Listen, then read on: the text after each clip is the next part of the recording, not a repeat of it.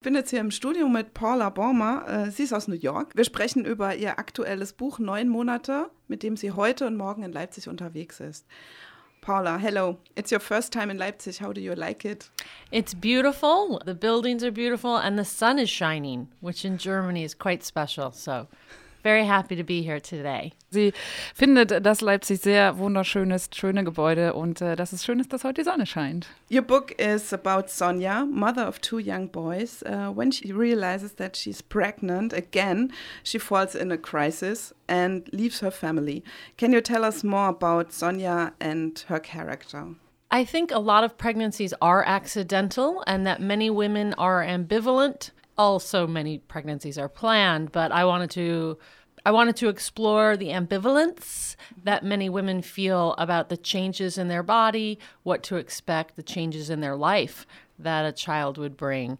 Die kurze Storyline des Buches ist, dass äh, eine Mutter von zwei Kindern zum dritten Mal schwanger wird, die, aber ungewollt und dann ja aus ihrer Familie erstmal so ausbricht und ähm, Paula Boma ähm, ja, hat gesagt, dass sie eben denkt, dass viele Schwangerschaften ungewollt sind und dass äh, viele Schwangerschaften für die Frauen oft ambivalent sind. Also dass es ein ambivalentes äh, Gefühl ist, dann, äh, was sie dann mit ihrem Buch äh, ja, untersuchen wollte. Und äh, dass eben diese Veränderungen sind im eigenen Körper, Veränderungen im Leben, die vielen Frauen dann äh, vielleicht auch irgendwie ja, unsicher machen. Und äh, das wollte sie eben untersuchen und zwar irgendwie auf die extreme, aber auch lustige Art. Und deshalb schickt sie die Hauptfigur des Buches auf einen Roadtrip.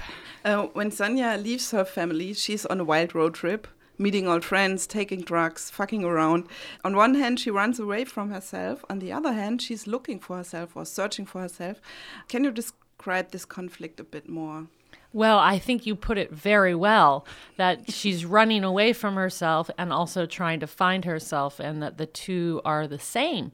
There's a word that the author David Foster Wallace, it's not a real word, it's called bothness, mm-hmm. and that two things can happen at the same time that seem the opposite, but really they are the same and yeah, so I, I don't know what to say except that you described it very well. She's trying to understand herself and she feels she needs to leave home and look back uh, before she can look forward, which is something that she does in with her actual body, uh, moving around, leaving, testing limits of what she should be doing or not doing, doing things she thinks she shouldn't be doing and doing them anyway.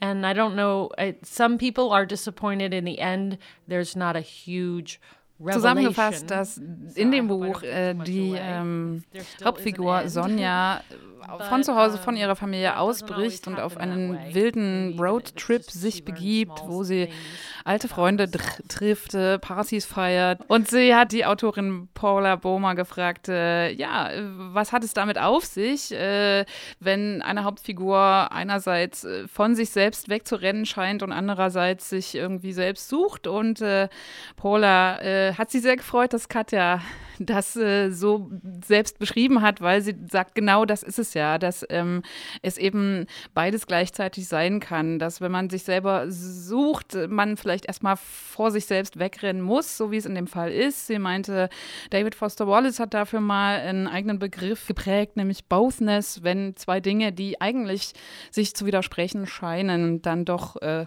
beide da sind. Und sie meint eben, die Figur muss eben einfach mal von zu Hause ausbrechen, um zurückblicken zu können, bevor sie eben für sich selbst dann wieder nach vorne blicken kann.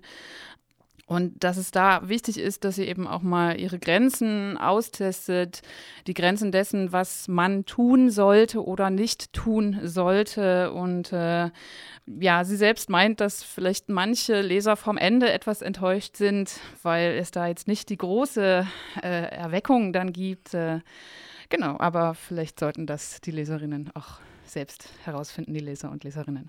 Um, the book is also about expectations that uh, society or other people um, have against mothers or towards mothers, how they should be or, of course, they should not be. Um, why is it important for you that there's a public discussion about this theme? Well, I think it's very oppressive the expectations that are put on mothers that there is supposedly one kind of mother, there is a good mother, um, and if you are not a good mother, you are a bad mother. There's very little room for mm-hmm. something in between, which is that we are human. we are not just a mother, we are just human. And most humans have faults and strengths, and mothers are no different. Obviously, there are women who, because of whatever personal or societal problems cannot provide for their children. And that's something that I'm not trying to examine. That is for a social uh, scientist mm. or, um, you know, someone who's studying in a more in a field as such. But this is a personal story of my experience living in a, a, a specific time and place, but it's been going on forever. The concept of the Madonna whore idea, has been since biblical times. So you know, it's a there's it's the theme in literature since the you know, forever. Um, and I think that Katja hat gefragt, das Buch drückt aus äh, oder handelt von, von vielen Erwartungen, die wie Mütter denn so sein sollten. und hat gefragt, wie wichtig es der Autorin war, eine öffentliche Diskussion dazu anzustoßen. Und Paula hat ihr auf alle Fälle beigepflichtet, dass es eben sehr viele Erwartungen gibt in unserer Gesellschaft dazu, äh, wie eine gute Mutter zu sein hat. Und wenn sie das nicht ist, dann ist sie eben eine schlechte Mutter. Und dass es da eben in unserer Gesellschaft sehr wenig Raum gibt für äh, irgendwas dazwischen. Aber sie sagt halt, dass auch Mütter äh, ganz normale Menschen sind mit Schwächen und Stärken. Und sie hat nochmal eingeworfen, es geht jetzt hier nicht um Mütter, die, äh, denen es wirklich nicht möglich ist, sich gut um ihre Kinder zu kümmern, sondern dass es eben um eine persönliche Erfahrung darum geht, äh, wo so die, die, die Grenzen sind zwischen dem, was in der Literatur schon seit vielen Jahrhunderten de debattiert wird, nämlich so dieses, diese Dichotomie zwischen Heilige und Hure. So, was liegt dazwischen und sie sagt eben, dass es einfach wichtig ist, dass, dass es inzwischen einfach auch mal einen Wandel gibt im Mutterbild in der Gesellschaft. Also vieles hat sich schon bewegt. Es ist ähm, heutzutage sowohl okay, äh, zu Hause zu bleiben, als auch irgendwie okay, arbeiten zu gehen als Mutter. Ähm, aber vielleicht eben auch, dass sie es auch wichtig findet, dass sowas wie Helikoptereltern, ein Begriff, der ja bei uns genauso diskutiert wird, dass der eben auch langsam kritischer betrachtet wird. Who should read your book? Do you imagine the potential target audience while writing this book? No, I didn't really. But I have found that interestingly, I do have a male audience. Mm -hmm. I, I think because of the subject matter, I was worried that it would only appeal to mothers or only to women. And uh, interestingly, I have found a lot of support from male authors, and I have a theory on that. Mm-hmm. Um, which and my editor, I'm going to mention, it took 15 years to publish this book.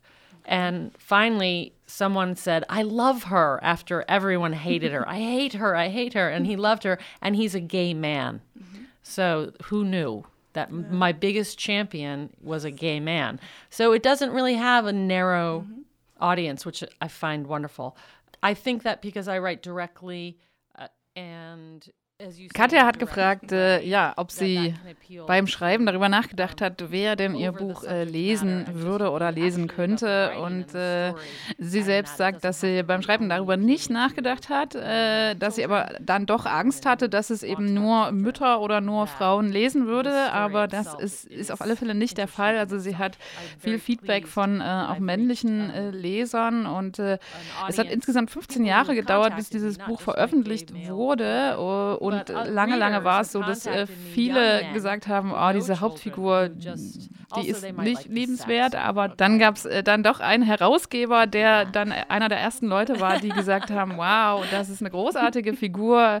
Und dieser Herausgeber war ein schwuler Mann und äh, da war sie dann doch auch irgendwie äh, positiv überrascht. Und äh, sie hofft aber, dass die Geschichte natürlich für sich selbst einfach auch interessant ist. Und ja, sie ist auf alle Fälle froh, dass es auch viele junge männliche Leser gibt, Leute, die das Buch, äh, die, die ihr Feedback gegeben haben, also nicht nur ihr Herausgeber, sondern sie hat auch so eine Menge Feedback bekommen. Aber naja, vielleicht ist es auch nur der Sex, den die jungen Männer an dem Buch gut finden. Thanks a lot for the interview and um, have fun tonight and tomorrow in Leipzig. Thank you so much for having me and for your wonderful questions. Yeah, thank, thank you. you so much and for the great interpretation. Ja, wir haben euch vorgestellt Paula Bormer und ihr Buch Neun Monate. Das komplette Interview könnt ihr dann hören in der nächsten Ausgabe von Mrs. Pepsteins Welt.